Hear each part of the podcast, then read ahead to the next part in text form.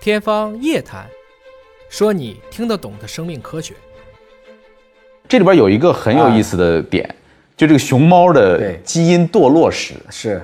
呃，熊猫的战斗力其实非常强，很强，它跟熊差不多呃，。它就是食肉目母，熊科的，对它就是熊，你毛把种熊你把熊猫惹急了，你人肯定打不过它。绝绝对打不过嗯啊，尤其是这个发情期的熊猫，轻松的就把你撕了。哎呦天哪！嗯一个胳膊可以拽起来。熊猫呢，其实不容易，活到今天，它同时代的都不在了。对， 猛犸象啊、剑齿虎啊、地鼠懒啊、冰河世纪里那东西其实都不在，嗯那些比它还新鲜很多。熊猫是这样，它的原始的熊猫呢，这个非常小，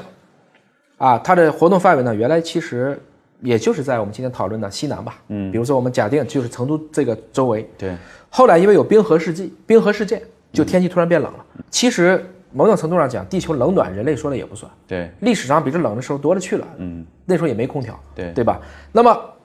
天一冷，北方的这些物种就要往南迁，嗯，从北方过来了很多大型的物种，哦，熊也有更大的嘛，嗯，比如说老虎，嗯，比如说黑熊，嗯，就进入到四川了，嗯，那熊猫打不过呀，嗯，熊猫就往后退，对，就退到山上去了。我们现在说的都是证据，熊猫就从最开始的这种啊屎熊猫，逐渐的就演化成了各种各样的熊猫的其他的种，但还是很小，又打不过，很郁闷，最后就在一片竹林里，熊猫退而求其次，算了，我就吃点竹子吧。但它原来吃肉啊。对，那那狼为什么不退而求其次吃竹子呢？这个就是说，对于熊科来讲，它是杂食的，它可以吃。狼是比较典型的，就是一个肉食的，所以熊这个东西还是比较强的。它不行的时候，我也可以吃点素，嗯，吃蜂蜜哎，都行。嗯吃。吃蜂蜜已经很强了，熊猫三来二去的呢，就无意当中就得到了一种我们也叫做菌群纤毛虫，在是它的是胃基里因突变还是菌群突它变？吃了一些细菌细菌在自己的肚子里，哦，它可以把竹子当中的这个长料的纤维，嗯，给它一段段变成它能吸收的养料了。对，然后熊猫就可以吃竹子来完成代谢了。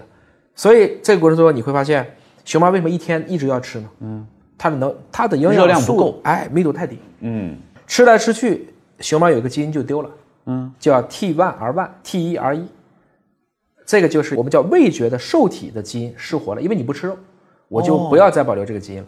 这个是感知肉类鲜味的基因，这个基因丢了，变还成假有这基因样的基因。对，失活了。所以你现在再给熊猫，比如说这是一个竹子，那是一个肉，它会不会觉得这个肉就比这个好呢？对不起，我没有啊感知了不到位素了，就这个意思。哎呦我所以就叫熊猫的基因堕落史。但是你今天真给熊猫，比如说给它肉，给它酒，它真的是吃的。